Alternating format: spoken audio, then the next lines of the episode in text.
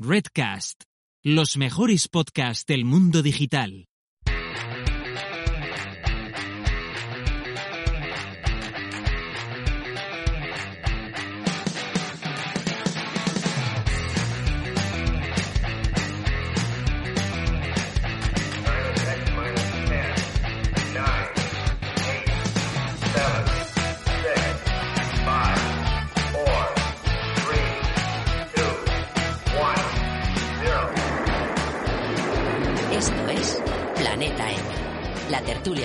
De marketing digital.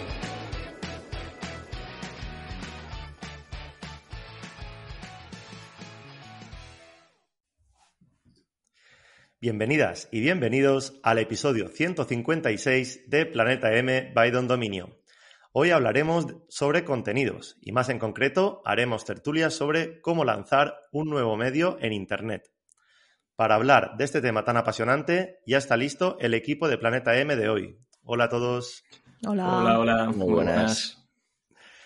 Hoy tenemos una tertulia a cuatro con invitados e invitada de lujo. Empezamos con Alex Serrano. Hola Alex. Hola, muy buenas, Chisco. ¿Qué tal? Muy bien, ¿y tú?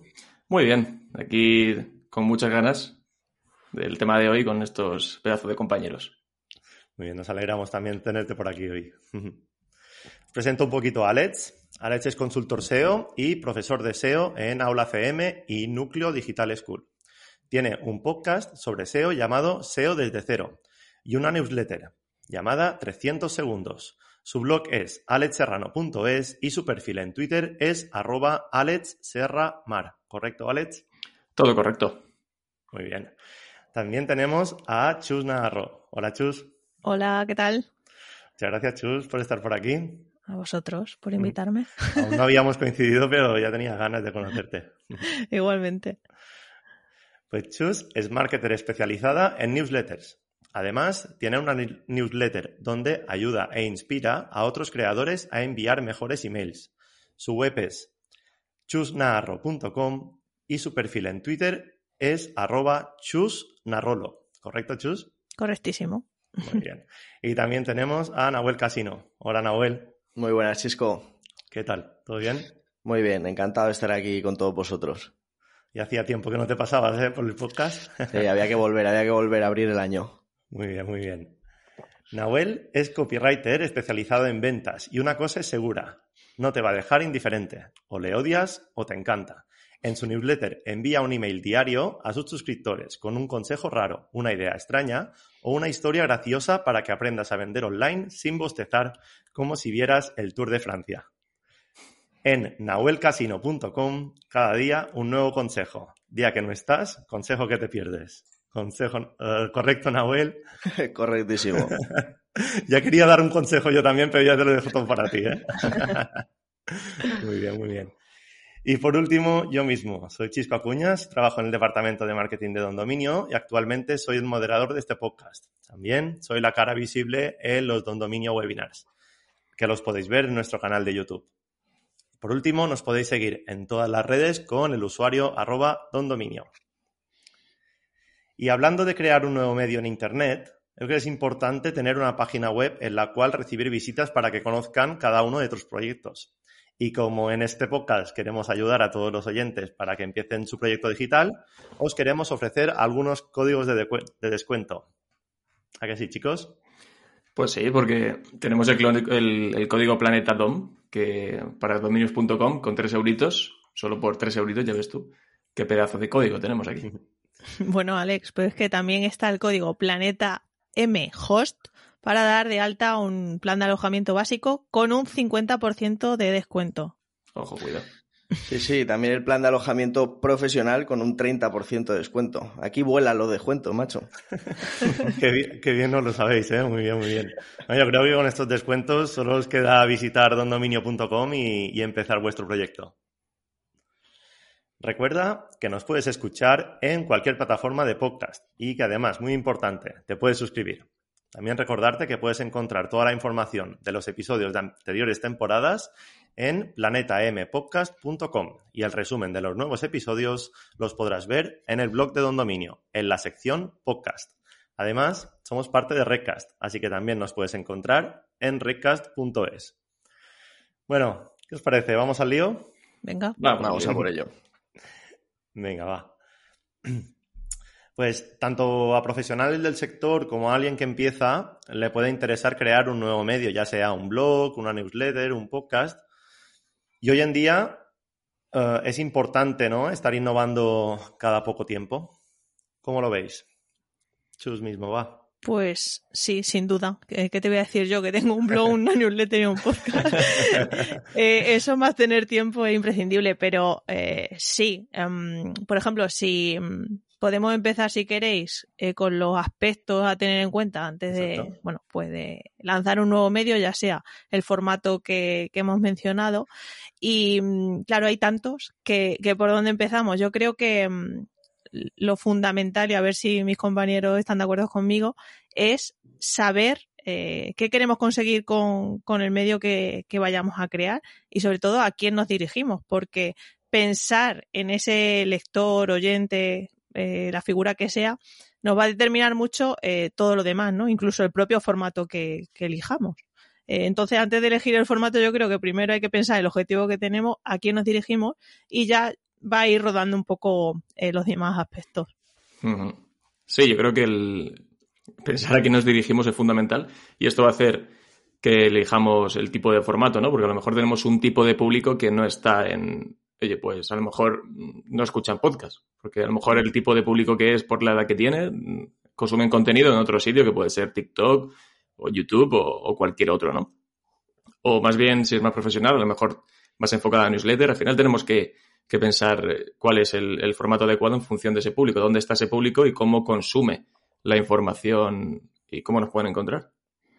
Sí, efectivamente. Además, yo añadiría, esto ya es un poco interno, ¿no? Que obviamente tenemos que tener en cuenta la, audiencia y lo que queremos conseguir, pero también qué se nos da bien, ¿no? Con qué disfrutamos, porque obviamente si, si es un sufrimiento cada vez que nos tenemos que poner delante de la cámara, a hablar o escribir se nos da fatal, al final no podemos hacerlo porque sea la moda, ¿no? Entonces yo creo que también hay que tener eso en cuenta porque vamos a hacerlo nosotros, ¿no? Tiene que ser un disfrute, tiene que ser algo que, que disfrutemos y que le traspasemos esa, esa, energía al oyente, al lector.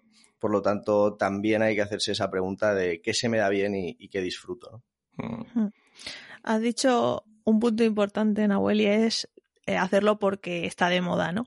Y yo creo que aquí es imprescindible también ver un poco eh, qué está de moda o qué están haciendo eh, posibles competidores, ¿no? En, piensa en blog, eh, que esto, lo típico en, en, otro episodio de Planeta M se ha hablado, pues lo típico de hacer la, la consulta en Google a ver qué sale para ver eh, qué está, de qué están hablando otros competidores, pero al igual con podcast será por podcast o, o, con newsletter será por newsletter. Entonces, antes de mm, empezar a crear mínimo tener la estructura de, bueno, qué están haciendo los demás y cómo podemos diferenciarnos, porque es que el elemento diferenciador no solo marca la persona, sino también muchas veces eh, la propia estructura de, del, del, programa o de, del medio que, que, vayamos a crear, ¿no? Sí, otra cosa que ha dicho Nahuel que está muy bien es el tema de disfrutar haciéndolo, ¿no? Que, que puedes empezar con unos objetivos y muy, muy animado porque dices, bueno, por un lado, porque parece que mi público consume este tipo de contenido, este formato. También porque, bueno, pues parece que está de moda o parece que esto funciona ahora, ¿no? Pues a lo mejor ya sabemos, eh, todos los que estamos aquí lo sabemos perfectamente, el momento en el que se encuentra el, el mundo podcast, por ejemplo, ¿no? Y que están saliendo muchísimos podcasts eh, todas las semanas, todos los meses, podcasts nuevos, cosa que hace unos años no pasaban con esa frecuencia, ¿no? Al final es, vale, me puedo lanzar este formato, voy a probar también, porque a lo mejor Incluso a veces cuando empezamos, esto es el típico problema de, parálisis por análisis, ¿no? Que nunca te lanzas. Al final es lanzarte e intentar, bueno, pues que funcione.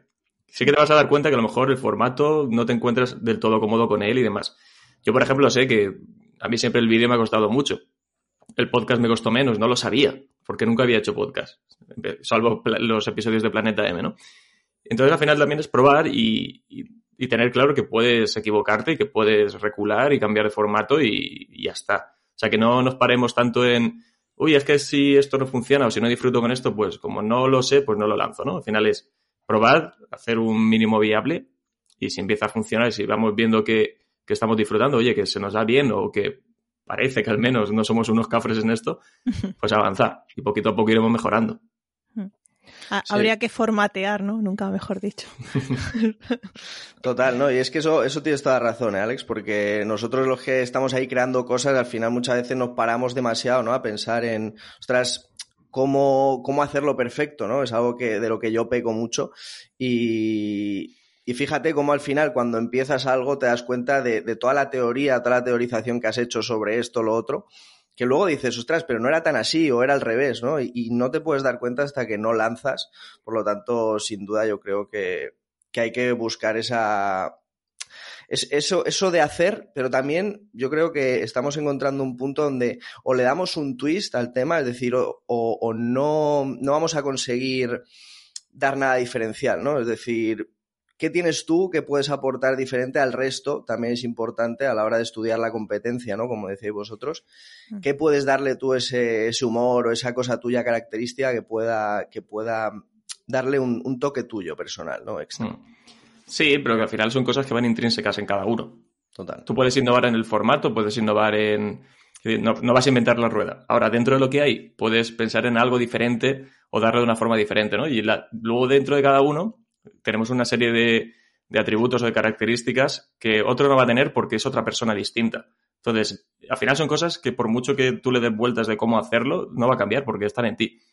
Total. Y no vas a estar siempre siendo una persona que no eres, o bien en vídeo, o bien en, en, la newsletter con el tono que le des, o la forma con la que escribas, o en un podcast, ¿no? A la hora de, de hablar, dentro de que puedas mejorar siempre en todos los formatos y puedas siempre ir evolucionando en base a, a lo que vas haciendo.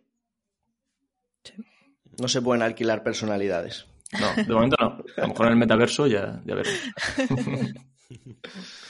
Eh, comentabas, Alex, el tema de, del tono, ¿no? Creo que es muy difícil uh, definir bien el tono que, que, puedes dar en un blog, que puedes dar en una newsletter y que puedes dar también en vídeo en un podcast. Ese, esa diferencia creo que es, es, un punto bastante importante a tener en cuenta.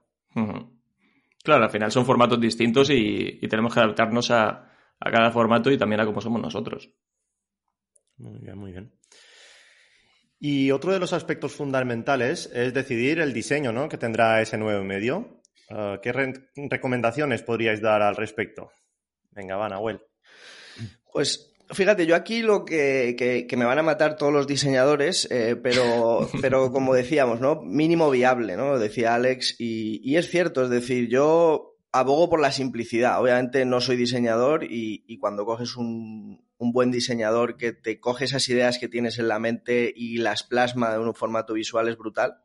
Pero para empezar, como decíamos, para empezar rápido y a partir de ahí darte cuenta si disfrutas, si no, qué, qué puedes mejorar, qué no, abogaría eh, por, por, lo más simple, es decir, un diseño simple que te permita ser rápido y ágil a la hora de, lanzar y de empezar a ejecutar. Y a partir de ahí siempre, como decíamos, se, se puede mejorar, cambiar, añadir o quitar. Sí, sí, sin duda. Yo soy de las típicas que antes de lanzar un proyecto me pongo a diseñar el logo, ¿vale? Pero eh, a la tercera vez de cuando ya he lanzado un proyecto dice, esto es residual, primero tengo que ver este punto que hemos tratado anteriormente, ¿no? De a quién me, me dirijo, eh, qué voy a tratar, cómo lo voy a tratar y tal. Partir, como dice Nahuel, de un diseño mínimo, eso sí, eh, yo algo que aprecio mucho y que para mí marca muchas veces la diferencia es eh, el alma que hay en cuanto a identidad visual también. No solo hablamos de identidad verbal, sino también identidad visual. Por ejemplo, ahora mismo pienso en, en el podcast de Alex y ese verde yo cada vez que veo ese verde lo asocio a Alex, ¿no? O que ese verde, por ejemplo, lo acompañe en su newsletter y lo acompañe en su blog. Pues al final, digamos que se crea como un, un mismo tema eh, que acompaña visualmente a todo lo que se está contando. Insisto, eh, lo importante es el contenido, bla, bla, bla, bla, bla, bla, pero eh, para mí me marca mucho la diferencia del mimo que le pone esa persona a, ese medio, a ese proyecto, a los formatos. Entonces, no sé, tener ahí como una guía de siempre usa el mismo color para los CTAs o para la cabecera siempre la usa igual, etcétera. Yo eso creo que es algo que, aún no siendo diseñadores, sí que, bueno, estaría bien darle un toque. Sí, al final yo creo que no es difícil. Podemos tener más gusto, menos gusto, podemos tener conocimientos en, ciertas herramientas, pero al final yo creo que hay herramientas de sobra para poder hacer esto con un mínimo viable, que tenga todo cierta coherencia y que al final, pues bueno, tenga ese toque de color, ese toque tuyo que le das y que, luego puedas seguir esa, coherencia si tienes otros canales o siempre que estés trabajando en el mismo canal. Sí, fíjate como lo que decía Chus, ¿no? Ese universo de, marca, ¿no? Que, que, al final es sencillo, ¿eh? Que no, no tampoco, Alex, no sé lo que has hecho tú, pero tampoco creo que hayas contratado a una agencia de diseño, sino simplemente tres o cuatro cosas, ¿no? Un color, unas letras, una coherencia y, y eso crea un pequeño espacio, ¿no? Virtual, un, pequeño metaverso de Alex que, que oye, pues es propio y, y le diferencia. O sea que sin duda tener en cuenta eso, ¿no? Colores, tipografía y un par de, aspectos más que, dan esa base de, diseño y coherencia. Sí, es que al final, oye, sin ir más lejos, ¿no? David Ayala, que, es un compañero nuestro de aquí de Planeta M, al final hasta su, hasta ese color que le caracteriza, que es el rosa, ya forma parte de su marca, es SEO rosa, o sea, SEO rosa no, no hay otra cosa ya que sea David Ayala. Entonces, hasta ese punto podemos llegar a hacer marca con esa parte de diseño. Total. Sí, sí. Eh, también, ya cuando tenemos claro la, ya cuando tenemos clara la temática, tenemos claro análisis de competidores también y, el diseño, creo que es importante también eh, saber en qué plataformas debemos subir ese nuevo medio, ¿no? Y está claro que según el formato, lo que estabais comentando, pero ¿qué recomendaciones podríais dar al respecto según en el formato que tengamos? Nahuel pues esto, claro, es que da para, para un episodio entero solo de herramientas y, lugares, ¿no? Claro. A ver, depende. Y yo, como siempre, voy a lo sencillo, ¿no? Como te decía antes con el diseño, decir, oye, simplemente haz lo más rápido posible, dale caña y a partir de ahí mejora la herramienta. Pero sí que es cierto que te puede venir muy bien, pues, oye, buscar en internet, preguntar a compañeros que ya lo estén haciendo. Obviamente, pues si vas a empezar una newsletter, pregúntale a Chus dónde la puedes subir, ¿no? Y dónde, y dónde, dónde son las mejores herramientas, entregabilidad, usabilidad y todo eso que te pueda, que te pueda ayudar. Así que apóyate en, o en compañeros o en la información de Google que Alex habrá posicionado bien para que se encuentre en primera posición y, ya está. Yo creo que esa sería mi recomendación. Em, yo en este punto sí, eh, o sea, sí, podemos hacer un planeta M específico de formatos de herramientas y tal, pero si queréis por ir concretando un poco, em, en base a experiencia propia de lo que usamos, eh, por ejemplo, yo para blog, em, siempre con WordPress, porque la barrera de entrada es súper baja Em, para, para, empezar a crear cosas. Em, luego, en podcast, por ejemplo, eh, experimenté con Evox, pero ahora estoy en Spreaker. Eh, y, quiero decir, estoy en Spreaker porque es un proyecto profesional, lo cual tengo que invertir en herramientas para, bueno, pues en plataformas que, que de alguna forma sean competentes en el mercado, ¿no? Entonces, Spreaker, eh, es verdad que eh, tienes que contar con un poco de presupuesto al mes, pero por ejemplo hay Evox, creo que hasta los 30 primeros eh, podcasts es gratuita. Mm. Igual te, distribuye el feed, etcétera. Eh, y luego, por ejemplo, en newsletter esto igual, bueno, aquí, claro, ya me podría ir, pero tenemos opciones gratuitas también. Entonces, yo siempre digo que para validar el proyecto y para validar ese formato no hace falta empezar pagando herramientas. Es que eh, si esto funciona, pues ya tendremos opción de pasar el podcast a un sistema de pago y la newsletter a un sistema de pago. Eso sí, siempre teniendo en cuenta esa estrategia que queramos tener, porque igual queremos tener la newsletter conectada con nuestro e-commerce o con nuestro sistema de ventas y es una, y una plataforma gratuita no te lo va a permitir, ¿no? Entonces, por eso está muy bien empezar con cosas gratuitas para validar, pero si todo engloba una estrategia, ojo, cuidado que hay que hacer un research ahí también para ver qué cosas podemos hacer y qué cosas no se pueden hacer. Sí, yo creo que también esa parte es importante de que si queremos validar tengan que ser herramientas gratuitas, no vamos a empezar pagando todas las herramientas.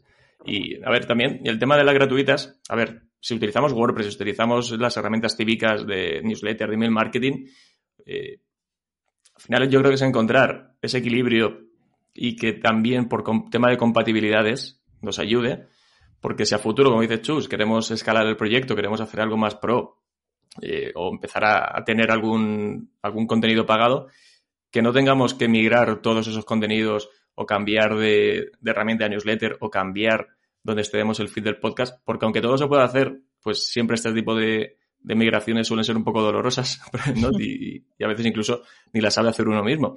Entonces, buscar eso, ¿no? Oye, que, la, herramienta de email marketing que voy a utilizar tenga oye, funcionalidades a futuro que me puedan servir, que tenga ciertas compatibilidades. Una tontería muy básica es que tenga esa integración con WordPress para que en WordPress yo pueda poner mis formularios de suscripción para que la gente se pueda suscribir y esos correos lleguen a mi base de datos. O sea, tan fácil como eso. Totalmente, totalmente. Por ejemplo, buscando esa, ese equilibrio ¿no? entre, entre gratuito, de pago y, todas las funcionalidades que a futuro puedas necesitar. Una herramienta que a mí me gusta, más que una herramienta que todos la conocemos, la página esta de Absumo, ¿no? que te da muchas, muchas herramientas interesantes para, para probar a un precio económico ¿no? y, que, y que a partir de ahí puedes, puedes mejorar. A mí me parece muy interesante, sobre todo eso, ¿no? Para lanzar nuevos proyectos, creadores de contenido que, estén empezando y también son plataformas inevitablemente también están en ese lanzamiento, en esa fase previa a ser masivamente conocidas y es interesante poder contar con esos recursos. Sí, eh, en Absumo yo no he caído todavía en, en, el derroche de pasta porque conozco gente que, o sea, eh, están suscritos a la propia newsletter y cada herramienta que sacan, cada herramienta que compran, porque claro, te meten el FOMO este de normalmente a 799 y ahora 59. Entonces, claro, muchas veces lo que mencionaba Alex antes del análisis por parálisis, muchas veces eh, también tendemos a acaparar herramientas, ¿no? Y se nos va una pasta si la gente hiciera eh, la recaudación de cuánto se ha gastado ahí, que luego nunca usan. Por eso yo creo, y vuelvo al primer punto, que mm, sí, que hay que empezar con un mínimo producto viable, que hay que empezar para probar cosas y tal. Pero, Joreba, qué importante es tener ese foco de hacia dónde queremos ir con el medio, eh, en el formato que sea, para eh, que luego todo venga acorde, ¿no? Pues si lanzamos el blog, que poder eh, insertar el formulario a través de la newsletter o que sea el propio podcast desde el que hagamos el CTA a que se suscriban a la newsletter. Quiero decir, toda esta mentalidad marketingiana de el funnel por el que vamos a dirigir al, al usuario es, muy, es más importante incluso que la herramienta con la que la hagamos, que ya cuando llegue ese puente ya lo cruzaremos, ¿no? Em, pero eso, o sea, me he acordado porque es que justo conozco muchísima gente que me pasa en plan de, mira esta herramienta en Absumo tal y cual, y digo, pero ¿para qué la vas a utilizar? Dices, ya, pero es que está tan barata. Por eso que muchas veces con esto de crear cosas y de hacer cosas en Internet, nos dejamos engatusar por lo que es de menos, que son las herramientas, ¿no? Y, nos olvidamos del contenido o del sentido que, tiene hacer eso. Mm. O sea, que no está de más, ¿eh? De vez en cuando, no, de vez en cuando contar con alguna licencia, con alguna herramienta, porque al final, oye, normalmente cuando las pagas es porque te dan una serie de, de características y de funciones pro y que te ayudan bastante. Y oye, eh, siempre viene bien, ¿no? Pero también yo creo que, aunque estamos hablando de oye, intentar ir a herramientas gratuitas, que las hay, y, pensar siempre con un mínimo viable, no tener, sea, si alguien nos está escuchando y está pensando en lanzar algo, va a lanzar algo los próximos meses, y dice, yo no me quiero gastar absolutamente un duro, pensar que a medio y largo plazo, si la cosa queremos que funcione y que vaya bien, sí que vamos a tener que invertir. Obviamente no van a ser miles de euros, pero algo vamos a tener que invertir. Oye, pues si queremos que el podcast, oye, tenerle un alojamiento bueno, incluso poder eh, llegar a más gente con el podcast, sí que vamos a tener que pagar algo al mes por ese alojamiento, igual que se paga por el, alojamiento de una web. Al final esto es así. O a, tema newsletter, aquí la que controla mucho más es Chus, pero hasta ciertos suscriptores o hasta ciertos envíos mensuales, herramientas gratuitas hay. Y ya si mm. queremos escalar o hacer algo más pro, automatizaciones, esto y lo otro, pues ya sí, sí que tendremos que pasar a, herramientas de pago. Pero que tengamos eso en cuenta, ¿no? Que, si queremos que esos canales, que esos formatos que estamos abriendo a futuro no solo sean, bueno, pues eh, como un hobby, ¿no? Que nos permitan, a lo mejor no vivir, pero sí que sacarnos unas pelillas, pues que también vamos a tener que invertir, ¿no? Para poder sacar esas pelillas de ahí. Sí. Y ya que estamos hablando tanto de herramientas y tal, a lo mejor podríamos dar alguna recomendación de las gratuitas que nosotros recomendamos, ¿no? Porque en este mar tan grande de Internet que hay. A mí se me ocurre, por ejemplo, no sé si tú estás de acuerdo, Chus, eh, para newsletter Substack, ¿no? Que es bastante mm, interesante. Y, en Anchor no sé qué tal, porque eso sé que había ahí como un amor-odio de los creadores para el podcast, porque se lo quedaban y, o no. Entonces, Esto se la compró Spotify, ¿no? Sí. Anchor. Anchor es de Spotify y sí, como dice Nahuel, es verdad que creo que el contenido pertenece a Anchor. Entonces, eh, como que luego no te lo puede, o sea, no es tuyo, ¿no? Eh, al final, eh, si te migra de plataforma, a ver, estoy hablando un poco sobre tal, pero creo que eso como que pertenecería ya a Anchor. Entonces, claro, si te pones muy purista, dice, mm, no quiero regalar mi contenido, aunque se hace, porque eso es lo que vamos con las herramientas que nos dicen Anchor es gratis, nos vamos a Anchor, pero no leemos la letra pequeña de eh, si en un futuro lo peto o tal, qué pasa con ese contenido, ¿no? Sí, que si lo quieres llevar de ahí a otro sitio, pues claro. ojo, cuidado. Entonces, es verdad, eh, que sí, que hay herramientas, por supuesto. Eh, Substack o Rewe, por ejemplo, para newsletter están muy bien.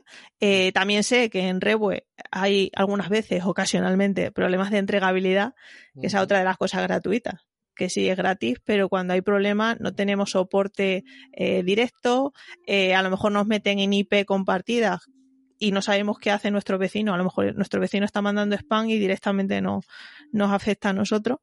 Entonces, sí, yo creo que el, leitmotiv de este episodio es eh, mínimo producto viable, pero con los ojos bien abiertos por, porque, bueno, que va a haber que invertir tarde o temprano en, en herramientas. Sí, una de las cosas que también habéis comentado, ¿no? Era el tema de, diferentes formatos, pero el mismo contenido, como estabais comentando, ¿no? Que desde la newsletter podemos hacer un, un, pequeño enlace para, ir al blog. Desde el blog un formulario, desde el podcast también. ¿Qué opináis sobre el, el, compartir contenido en diferentes plataformas? Pero, por ejemplo, el podcast, pues hoy lo grabamos eh, en, audio y en vídeo. Pues aprovechamos el audio para plataformas de podcast y el vídeo para plataformas de, vídeo como YouTube, como... ¿Qué, pensáis sobre eso? Mm, a ver, eh, muchas veces no, pensamos en el potencial que tiene un, solo contenido que hacemos, ¿no? Y todos los, los, canales que podemos abarcar. Pues como tú dices, oye, estamos haciendo el podcast, que al final, digamos que el núcleo de esto es un podcast, es el audio, pero al final estamos grabándonos en vídeo. No cuesta mucho tampoco hasta cierto punto ya cuando también controlas cuatro herramientas, ¿no? Muy fáciles, oye, llegar a subir este vídeo a, YouTube para llegar a gente que está acostumbrada a consumir contenido en YouTube. Es que hay gente que no escucha podcast en aplicaciones de, ¿no? Tipo Apple Podcast, Evox y todas estas. Oye, es que escuchan podcast o directamente ven los vídeos, los tienen en segundo plano mientras están haciendo otra cosa. Pues ahí intentar llegar a esa gente. Y al final es el mismo contenido, es un dos por uno. Pero es que ya incluso nos podríamos ir a un tercer tipo de contenido que es eh, el blog. Yo lo he hecho con, contenidos de podcast, con episodios de podcast de SEO desde cero. Los he convertido en artículo de blog. Porque yo al final me hago un guion, me recopilo una información, investigo toda esa información. Si no sé, bueno, al final es un podcast, no vas a necesitar que se apoye mucho a nivel visual. Eh, lo puedes hacer perfectamente un artículo y ese artículo incluso añadirle cosas que a lo mejor no pudiste explicar en el podcast porque necesitaban de un apoyo visual, una captura, oye, mira esta gráfica, cómo es, ¿no? O incluso ya llevártelo a, YouTube, si es, si es necesario. O sea que si tenemos diferentes canales, intentar nutrirlos todos, siendo lo más productivos y efectivos posible, ¿no? Y vamos a aprovechar ese contenido que tenemos. Y ya a nivel de newsletter, pues hombre, eh, ya ver de qué forma lo podemos meter. Lo que decía Chus de aprovechar, oye, que en la newsletter metamos un CTA para decir que tenemos un contenido nuevo fuera, un episodio o lo que sea, pues por supuesto al final siempre y cuando entre nuestra newsletter, nuestro podcast o nuestro blog o, los formatos que tengamos o los canales sean compatibles meter esto, porque al final el público le puede interesar tanto lo que está leyendo en la newsletter como lo que acabas de publicar en el podcast o acabas de publicar en el blog o en YouTube o, en TikTok o donde sea, pues oye, eh, bienvenido sea. Sí, em, voy a hacer un poco abogada del diablo. Porque al final, em, claro, estamos hablando de distintos formatos, ¿no? Un blog, un podcast. Eh, eh, Alex, tú has dicho em, una cosa fundamental y es que aprovecha ese periodo de investigación, ese guion, esa escaleta tal, para convertirlo en, en blog. Pero es que, claro, muchas veces tenemos que estar pendientes también de, subirlo a YouTube, de crear el hilo en Twitter, de crear la aplicación, eh, o sea, la, imagen destacada para Instagram, de hacer un reel eh, con un fragmento de ese vídeo para tal. Y claro, y llega un momento en el que yo no digo que no haya que difundir el contenido, pero eh, en el que tenemos tantas tareas después de, después de hacer esa pieza que muchas veces seguimos, seguimos publicando en Instagram y tal y cual, y, y no medimos eh, si en verdad eso nos está trayendo visitas, si nos está trayendo likes, si la gente está interactuando más en Instagram que en el hilo de Twitter. Entonces, eh, hay que probar eh, distintas cosas, pero quedarse con lo que realmente funcione, porque es que eh, como hagamos un podcast semanal, más blog, más tal, es que eh, al final el tiempo es súper limitado y vamos a terminar quemándonos. Entonces es muy importante saber cuáles son nuestros canales principales para la difusión y cómo reciclar ese contenido eh, para tampoco poner lo mismo siempre, en plan de nuevo episodio tal. ¿no? Eh, extrae las ideas importantes de ese episodio y adáptala a, a, a ese formato, ¿no? Muchas veces no, no es lo mismo un, un, post que un post en, en Instagram o que un vídeo en TikTok. Entonces hacer ese ejercicio es interesante también y sobre todo medir si tiene sentido seguir haciéndolo sí, o no. Sí, sí. sí, a ver, que a veces no cuesta, no cuesta mucho probar, meterte en nuevos formatos. Oye, voy a probar a ver si saco clips de, de un vídeo de YouTube, los meto en, o, o en podcast, ¿no? Con, con alguna animación, los meto en Reels en Instagram o los meto en Shorts en YouTube, ver cómo funciona. A mí, por ejemplo, yo hubo una época que sí que cogía mini clips eh, para subirlos a Stories, a, a Instagram TV con, con, entrevistas en el podcast y como tampoco tenía mucha... no tenía mucho impacto, no, no recibía tampoco... Y tampoco sé hasta qué punto me iban a llegar oyentes al podcast a través de, gracias a Instagram, ¿no? Lo dejé, lo dejé de hacer. Dije, bueno, voy a probar ahora con, con YouTube. Oye, de vez en cuando subo algún episodio o, los de invitados, por supuesto, que están grabados con vídeos, sí que se nota que funcionan mejor. Al final dice, bueno, si esto empieza a funcionarme, ¿hasta qué punto me, me lleva tiempo hacer esto, no? Depende de, de, las herramientas que utilices y lo, esto que seas. Pues bueno, eh, pero por ejemplo, si tengo que hacer el montaje del vídeo para YouTube, cuando ya lo tengo terminado, cojo, corto dos minutos con la misma herramienta, exporto esos dos minutos y ya tengo un clip de dos minutos o de uno y pico para Twitter, para LinkedIn, ¿no? Y luego hay herramientas que yo ahora la estoy utilizando menos, pero sí que un momento la utilicé, que es Headliner, que uh -huh. tiene una versión gratis. Tú ahí le subes el, le subes el audio, incluso con el feed del podcast te va a coger, te lo va a beber, ¿no? Y, y puedes elegir el episodio que quieras y hacerte clips de tu episodio con, con un montón de diseños y con ondas de estas, ¿no? Que se mueven y demás exportarte el clip, incluso te lo da para en formato para Instagram, formato cuadrado, formato rectangular y con la versión gratis, si son puedes tardar cinco minutos en hacer en hacer esto, te puedes guardar plantillas, reutilizarlas, o sea que qué herramientas hay, pero al final no se trata de utilizarlas todas, ¿no? Y de, de ir a por todos los formatos es ir probando lo que funciona. Oye, que esto lo he probado, no me funciona, pues fuera por otra cosa. Total. Yo aquí añadiría también que que por ejemplo lo que ha comentado Chus, ¿no? Al final cada episodio, me haces un episodio, un podcast diario y en cada, y en Instagram un nuevo episodio todos los días y al final eso se convierte en algo que no nos podemos permitir, ¿no? Que es la publicación aburrida, la publicación de simplemente dar como si fuera una pancarta publicitaria, ¿no? Entonces yo aquí invitaría a la reflexión, ¿no? Sobre cómo podemos hacer que ese camino, ese camino que decía Chus de, ostras, de aquí le llevo aquí, sea interesante, ¿no? Sea merecedor de su tiempo. Es decir, ostras, mira, subo un vídeo para, para Instagram y te doy una perlita y te digo, y aquí eh, puedes encontrar tres más, ¿no? O en, en, la newsletter te digo, y además en el podcast eh, ahondo sobre este tema y te cuento cuatro herramientas, ¿no? Es decir, que merezca la pena porque inevitablemente creamos un montón de contenidos y nos ponemos a ver la cantidad de contenido que hay y nos podemos volver locos como consumidores. Entonces, ¿cómo haces dejarles eh, esas miguitas de pan para que merezca la pena irse a comer el bocadillo, no? Nunca mejor dicho. muy bien, muy bien. Bueno, cuando ya tenemos el, el, el, nuevo medio, ya lo tenemos subido en, en plataformas, siempre, siempre, siendo conscientes, lo que decía Chus, ¿no? De, de no machacarnos con mucho, con mucho trabajo. Uh, ¿Cada cuándo debemos ir actualizando la información de ese nuevo medio, ¿no? Para no dejarlo olvidado. Chus. Uh, uf, venga, voy a ser gallega, depende. eh, claro, es que al final esto, esto es el tema de la frecuencia, ¿no? Eh, cada cuánto tú te puedes permitir actualizar ese contenido para que no se quede obsoleto. Eh, aquí eh, Alex, que SEO, sabrá el, potencial que tienen los contenidos evergreen, ¿no? Que son, que no caducan y te permiten posicionar en, en internet para, bueno, pues al menos captar ese tráfico orgánico.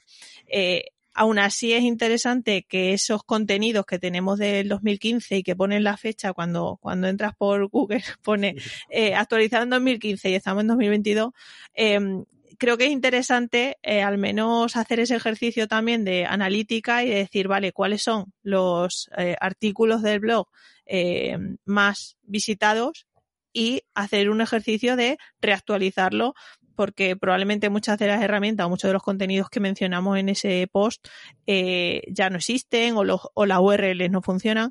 Entonces, ¿cada cuánto debe actualizar la información? Pues casi todos los días, pero como no lo podemos permitir, eh, al menos tener esa lógica, ¿no? De, mm, bueno, por dónde entra la gente y priorizar esos que tienen más visitas para, para dar al usuario, que al final nos estamos olvidando muchas veces del usuario, para dar al usuario la mejor información posible, ¿no? Mm. Claro, es que aquí es lo que decías tú, Chus, eh, nos estamos olvidando, estamos hablando desde la perspectiva del creador, ¿no? De nosotros que creamos contenido, pero cuánto puede consumir y cuánto es merecedor de su tiempo, ¿no? Porque al final, una cosa es clara, es decir, aquí jugamos con la confianza, ¿no? Entonces somos creadores, creamos nuestro contenido, pero al momento en el que la persona y eso se nota, ¿no? Es decir, lo está haciendo por cumplir o, o, es como el compromiso que tienes que hacerlo, pero no tienes chicha, ostras, al final dice, le estoy dedicando aquí mi tiempo para algo que no me merece la pena, al, a las dos veces o a la primera vez se va y, pierdes esa confianza, ¿no? Entonces, ¿cuánto puedes producir y cuánto merecedor de, la atención y el tiempo de, tu, del consumidor de tu contenido, ¿no? Tienes que tener eso en mm. cuenta. Sí. Aquí a veces nos obcecamos, ¿no? Con, pensar que por dar más vamos a llegar antes al, objetivo o vamos a gustar más y al final yo creo que también, por un lado, es probar, por supuesto, que hay que probar. Depende también del formato y en mundo newsletter ya lo hemos visto que hay newsletters semanales, hay newsletters diarias, o igual que en el podcast, ¿no? Hay podcast diarios, hay podcast eh, semanales, hay podcast quincenales. Pues al final es adaptarse a lo que tú puedes hacer también. Si vamos a empezar con un nuevo canal, no pensemos, hostia, voy a sacar uno a la semana, voy a sacar uno al día, ¿no? Oye, a lo mejor inicialmente seguro vas a tener más dificultades que cuando lleves seis meses haciéndolo o lleves un año. Entonces, seamos realistas, voy a empezar con una a la semana, voy a empezar con tal. O en el mundo newsletter sí que es importante, yo creo que más la frecuencia, ¿no? Porque al final acostumbras al usuario. Es una newsletter semanal, newsletter eh, bimensual, newsletter diaria, yo qué sé. Pues al final también es acostumbrar al usuario y, educarlo a, lo, a que todos los martes vas, a recibir la newsletter todos los lunes o todos los sábados, todos los domingos o todos los días a las 8 de la mañana. Y con el podcast, pues un poco también. también hay que tener en cuenta que el usuario tiene el tiempo que tiene, igual que nosotros. Tenemos el tiempo limitado para crear contenido, el usuario también. Y a veces, y nos ha pasado como, seguro que nos pasa a todos como oyentes de podcast o consumidores de newsletters, que nos queremos meter en tantas, incluso algunas que tienen tanta frecuencia, que se nos van acumulando y no nos da la vida para, para consumir ese contenido, ¿no? Entonces, al final, también tener en cuenta que el usuario, oye, pues a lo mejor no puede escuchar más de un podcast a la semana del tuyo porque escucha 15 podcasts más. Al final. Sí, es que de nuevo es meterse en la piel de, del usuario y evitar saturarle, ¿no? Porque al final tenemos un objetivo que puede ser eh, que se suscriban a nuestro podcast de pago, que nos, nos contraten una consultoría, que etcétera, y si um, los saturamos, estamos perdiendo de alguna forma esos puntos que, tenemos como profesionales, ¿no?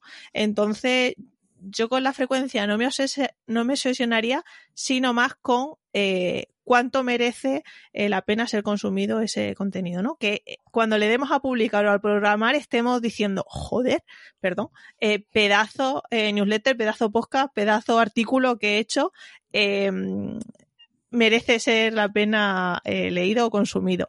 Pero no eh, lo que decía Nahuel de por cumplir, porque como me he comprometido a, hacer un podcast diario, pues tengo que cumplir todos los días diarios y se nota. Quiero decir, cuando eso se percibe por parte del usuario, cuando estamos cansados o agobiados o saturados de trabajar, eh, como tenemos ese compromiso, si lo cumplimos ni tan mal, eh, se nota en la calidad del contenido. Por lo tanto, eh, voy a decir otra obviedad, pero menos es más y la calidad premia la cantidad, ¿no?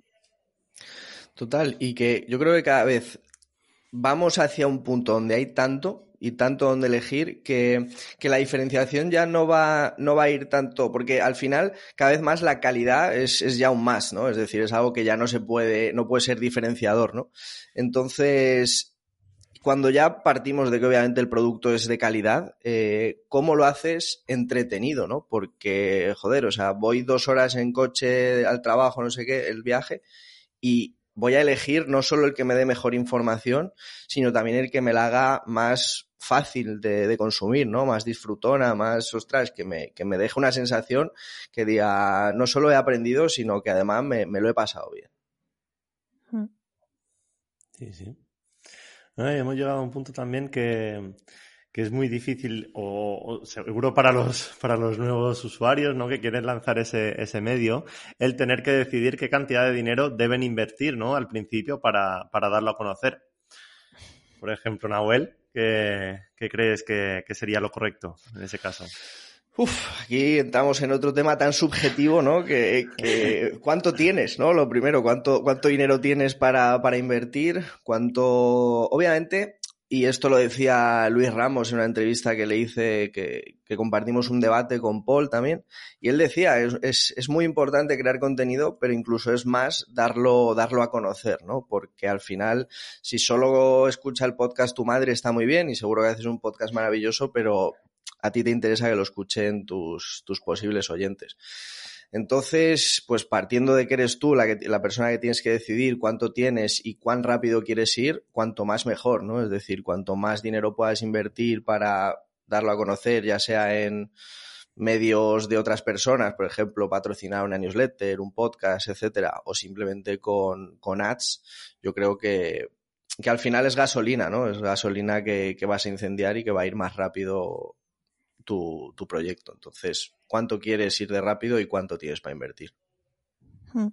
Y no solo pasta para invertir. Eh, no nos olvidemos que todo en esta vida son relaciones y contactos. No sé el otro día en qué serie eh, lo vi, pero decía que hay que tener amigos en todos lados y bueno, más que amigos, eh, conocidos, ¿no? Porque, vale, hemos lanzado, pero al final con ads eh, se llega a cualquier parte, ¿no? Y, como, y con pasta.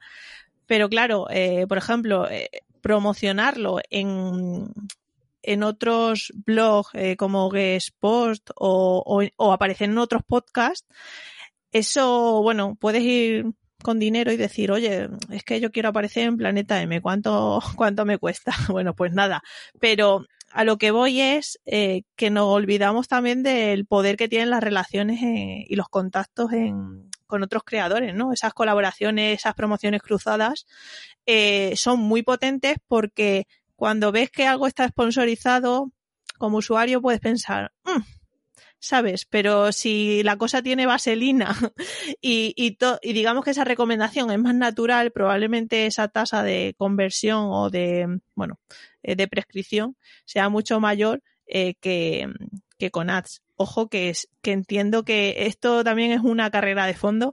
Incluso estas relaciones te las tienes que generar mucho antes de, de dar a, de dar, bueno, de lanzar algo. Pero que no nos olvidemos que no solo hay que tener pasta, sino que hay que moverse y el poder del networking es imprescindible, yo creo. No solo en marketing, sino en el sector que estés. Sí, sí, total. Y al final eso se traduce en tiempo. A tener muy claro que incluso aunque tuviéramos todo el dinero del mundo para invertir, no va a ser suficiente, porque como dice Chus, el tipo de usuario al que puedes llegar, ya sea con patrocinios de podcast, de newsletter, con, con social ads o, o, con lo que sea, al final, bueno, te puede llegar, pero como no te llega de la misma forma, quizás no sea luego el más fiel, ¿no?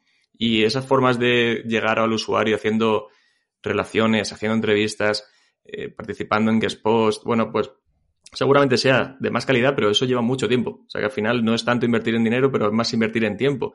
A, a, todo esto hay que sumarle el tiempo que le dedicas a crear el contenido en sí, que no es poco, ¿no? Chus, por ejemplo, lo pone en, su newsletter siempre el tiempo que tardaron en hacer la edición. Yo lo suelo hacer desde hace ya un tiempo en, en los episodios del podcast, porque es que ni, ni, nosotros mismos somos conscientes de lo que tardamos en hacer un contenido hasta que no lo contabilizamos.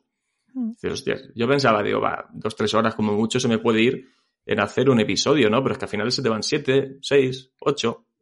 en hacerlo, en pensarlo, en grabarlo, en hablar con unos, en hablar con otros, en investigar, en difundirlo. Y eso hay que tenerlo en cuenta también cuando vayamos a empezar un, un canal. En cuánto tiempo podemos llegar a tardar. Por, o sea, no, no es por ser agorero ni mucho menos, es por ser realistas y que... Creadores anónimos. que no empecemos eh, súper animados, no, hoy voy a hacer este podcast, voy a hacer una newsletter y que a los tres meses digamos, uff, no sabía yo que esto llevaba tanto tiempo, lo abandonemos, que, Internet está lleno ¿no? de, canales abandonados, ya sea, de, ya sea newsletters, ya sea podcast, vídeos, blogs, de todo. Así que eso tenerlo en cuenta. Sí, sí. Joder, vaya sabor de boca, ¿no? Deja. no creéis nada. estaba pensando lo que estaba diciendo Alex, digo, es que es así realmente, ¿no? Es decir, no solo dinero, sino tiempo. también, eh, Chus, como hemos comentado, muchas, muchas herramientas ¿no? gratuitas. Después ahí supongo que si quieres la, versión de pago de, las herramientas, pues ese, ese, dinero también se debe tener en cuenta, ¿no? Para, para mantener ese, ese medio. Sí, sí, claro. Em, y yo creo que mm, yo hice el ejercicio un día de, y desde entonces lo hago, pero cuando no me dedicaba a esto, ¿no? Como cuando lo tenía como, Side Project, bueno, pues anualmente decía a ver cuánto me he gastado. Y claro, si lo haces mes a mes, em, creo que priorizas un poco más o eres consciente de las horas que te lleva hacerlo por amor al arte versus a lo que te cuesta, ¿no? Y, y más allá del pago a las herramientas, el pago de cuánto vale mi hora y qué retorno estoy teniendo, ¿no? Porque vale, pues el retorno de si es que tengo una tasa de apertura maravillosa, pero eh, no me está reportando ningún beneficio, ni marca personal, ni monetización indirecta, ni monetización propiamente directa. Entonces, si no hay entrada por, por ninguna parte, eh, la salida es el dinero que se, que se pierde en herramientas, que está muy bien porque te llevas el aprendizaje de cómo funciona todo esto, pero no sé, la balanza es, es interesante eh, tenerla en cuenta. Sí. sí. Y una vez tenemos lanzado ese nuevo medio, ¿no? Es importante realizar un, un seguimiento del mismo y ir decidiendo si, si, vemos que es viable o no lo es. Eh, ¿En, qué no, ¿En qué nos podemos centrar para, para definir eso, Alex? Bueno, pues yo creo que todos los comienzos son, son difíciles, salvo que tengas una audiencia ya detrás hecha y, y digas, oye, voy a sacar esto y todos se, se vuelven con eso eh, como locos. Pero al final yo creo que esas métricas que, bueno, al final yo creo que, que vaya mejorando mes tras mes, que vaya mejorando eh, edición a edición, episodio por episodio, artículo por artículo, que vayas viendo una cierta mejoría. Y al final lo que suele pasar cuando continúas haciendo ese formato cuando no, no desfalleces, ¿no? Oye, es que, es que me escucha mi madre y cuatro más. Pero bueno, seguir, porque al final, todo esto al final no es tan fácil, ¿no? Porque tienes que, que, apoyarte mucho en la difusión, en esas relaciones que decía Chus, e ir mirando todas esas métricas de cómo evoluciona tu base de datos, los suscriptores que tienes, los oyentes que tienes por episodio, si van subiendo, si, si se queda muy estancado, ver que quizás lo que estás haciendo a nivel de difusión no funciona, no es suficiente e ir cambiando pero yo creo que, es fundamental tener paciencia, sobre todo al principio. No es fácil que la gente te dé su voto de confianza y empiece a seguirte y escucharte todas las semanas o a leerte todas las semanas. Inicialmente vas a tener que hacer mucha más difusión porque la gente no sabe que existe ese canal que has, que has, creado. Y también lo decía Nahuel, ¿no? De difundir con un poco de gracia, no decir, he sacado un nuevo episodio, he sacado nueva newsletter, vale, ahí te lo dejo, ¿no? Intentar adaptarte a, a cada medio a cada red social, intentar a cada una de esas darle el formato, oye, pues un clip del vídeo, un clip de tal o un resumen de la newsletter. Oye, pues intentar siempre ir machacando sin cansar tampoco para intentar mejorar. Esa paciencia y esa constancia, ¿no? Dos ingredientes básicos. Y, y también, no sé cómo lo veis vosotros, pero hay como o sea, para mí el camino del creador y de, y de esta, de recibir ese resultado, pasa por, por el punto donde se nos abren dos caminos, ¿no? Es decir, el de, ostras, mira, llevo tres meses, lo mando toda la mierda porque me escuchan cuatro gatos, o persisto y al final es cuando tomas ese otro camino de persistir, de, de, superar esa frustración inicial cuando lanzas un medio y como decía Alex, no tienes una audiencia detrás que, que va con pancartas con tu nombre, hostia, pues ahí es cuando se nota, ¿sabes? Cuando le metes caña y le dedicas tiempo, porque no nos olvidemos que cada vez hay más, por lo tanto necesitas mucho tiempo y no estamos hablando de un par de meses, estamos hablando de, tiempo y persistencia. O sea, que paciencia mm. y, Pico y, y añadiría otra cosa que es ser proactivo, porque sí, podemos eh, publicar, ¿no? Ser, ser, ser, constantes, etcétera. Bueno, pues otros martes publico esto y, y ya vendrá ese crecimiento orgánico. Pero es que si buscamos esas colaboraciones y si nos, nos, preocupamos un poco por hacer las cosas diferentes o probar, yo que sé, ahora están súper de moda los hilos en Twitter, ¿no? Pues venga, voy a, voy a probar a ver cómo me va esta difusión. Es que eh, yo soy muy fan de la serendipia en Internet y es que es verdad, o sea, eh, a lo mejor publicas un hilo, eh, lo retuitea alguien que por lo que sea te está buscando eh, a un perfil como tú y te llega un nuevo cliente. Quiero decir, eso también es una señal de si es fiable seguir con eso o no. Entonces, eh, yo cada vez que me entra un nuevo contacto en plan de, bueno, que te he conocido tal, pregunto siempre, ¿cómo me has conocido? Porque es que es fundamental para saber si lo que estamos haciendo funciona o no. Eh, entonces yo creo que esa es una garantía también de, medir si es viable el, bueno, pues la newsletter, el podcast eh, o lo que estemos haciendo en internet, porque no nos olvidemos que bueno, lo podemos hacer por amor al arte, pero al final se supone que hay un fin. Entonces, claro, tener ese, esa conversión eh, directa, pues lo podemos atribuir a, un tipo de contenido que hemos hecho antes. Sí, y esto yo lo hilaría con una de las primeras cosas que hemos dicho de, oye, disfrutar haciendo algo, ¿no? Te va a costar mucho menos aguantar más meses, aunque veas que inicialmente no te llegan resultados. Y luego lo del objetivo, al final dices, bueno, ¿qué objetivo tengo? Hay muchas veces que empezamos un, canal, a hacer contenido, simplemente porque queremos hacer ruido, hacer marca personal, hacer cosas y, y, estar ahí, ¿no? Empezar a ganar cierta visibilidad. Y a veces sin planteártelo, pues como dice Chus, te llega, oye, pues un cliente que te escucha, que te lee y confía en ti porque, por tu forma de ser, por tu forma de explicar, por tus conocimientos y es que te están saliendo oportunidades laborales, clientes, cuando a lo mejor inicialmente no te lo habías planteado. A lo mejor pensabas, bueno, hago un contenido para futuro, monetizarlo. Bien, bueno, pues que paguen por el contenido, patrocinios, lo que sea, pero es que al final te están llegando también dinero de forma indirecta porque te llegan leads, te llegan clientes. Y la verdad que, somos, lo he escuchado muchas veces y, leído y estoy de acuerdo porque lo he vivido, es los clientes o los, leads que te pueden llegar, este tipo de colaboraciones y de, y de oportunidades por estos formatos es que son los más cualificados que, he visto en mi vida. O sea, porque es que ya no, no están buscando en Google ese servicio que tú das. Es que quieren y se han dado cuenta que lo necesitan porque te han escuchado, te han leído a ti. Y es que no hay, no hay otro lead igual.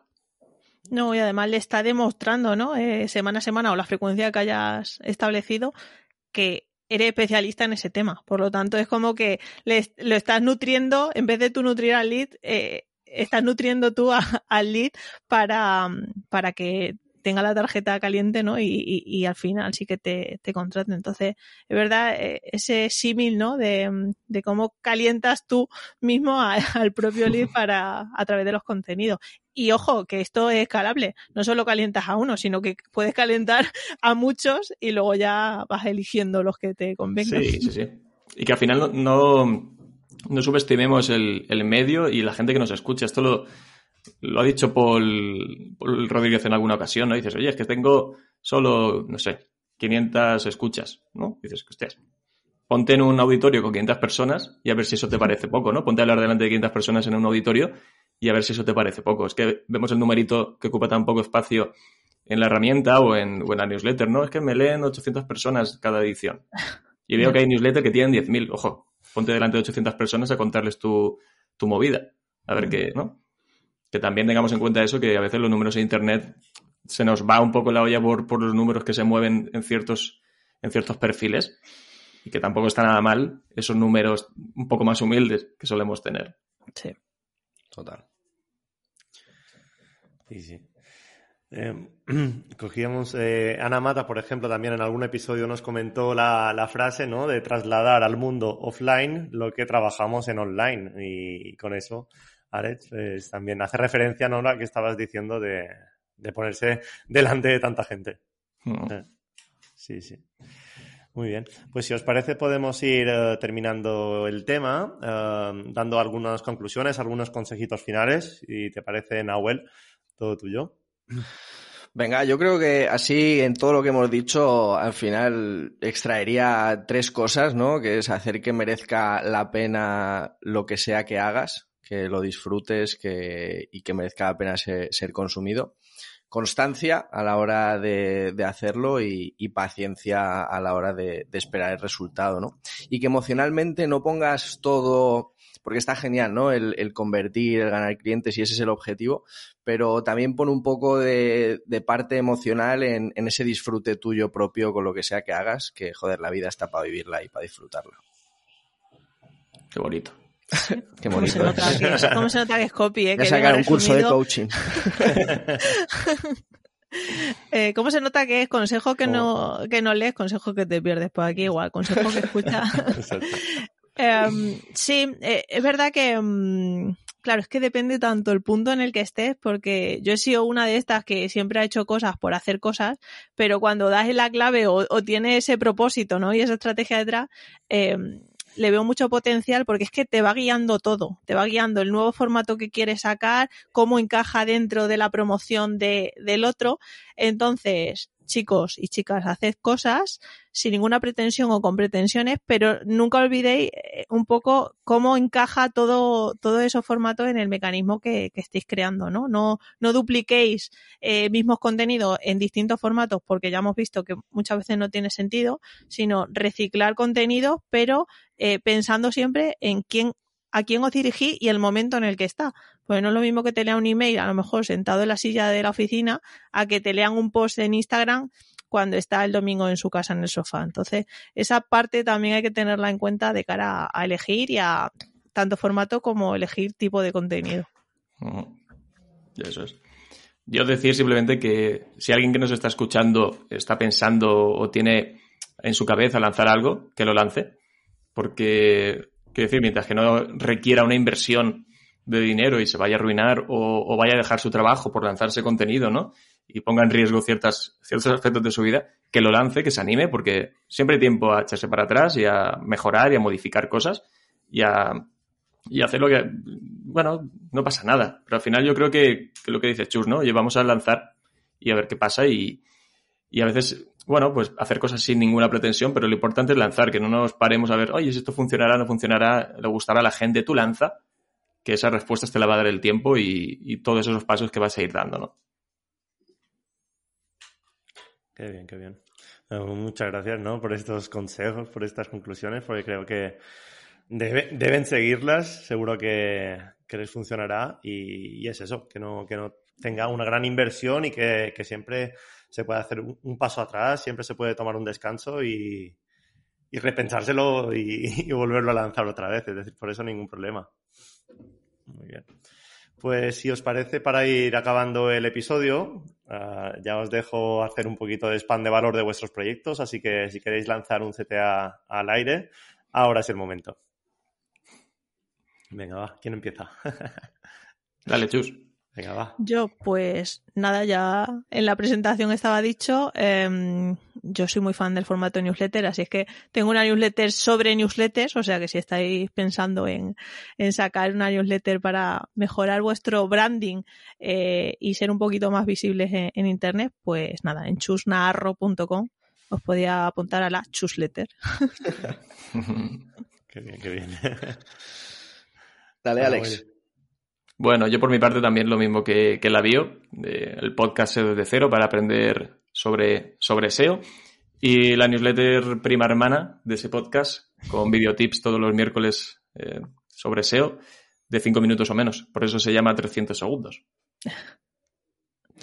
Me encanta. En mi caso, nada, nahuelcasino.com, tengo una newsletter diaria. Soy de esos pesados que te mandan un email todos los días. Y, bueno, te entretengo, te aporto y, te vendo. O sea que vete ahí si te apetece y, si no, pues nada. Bueno, suenan muy interesantes los tres proyectos y que también os deseo mucho éxito en todos ellos. Gracias. Pues bueno, si os parece, lo dejamos aquí. Así que un abrazo fuerte y muchas gracias a todos. Gracias, chicos. Adiós, chicos. Hasta luego.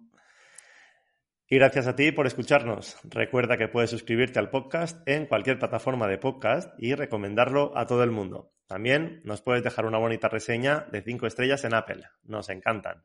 Volvemos dentro de dos semanas con un episodio sobre TikTok para marcas. Saludos.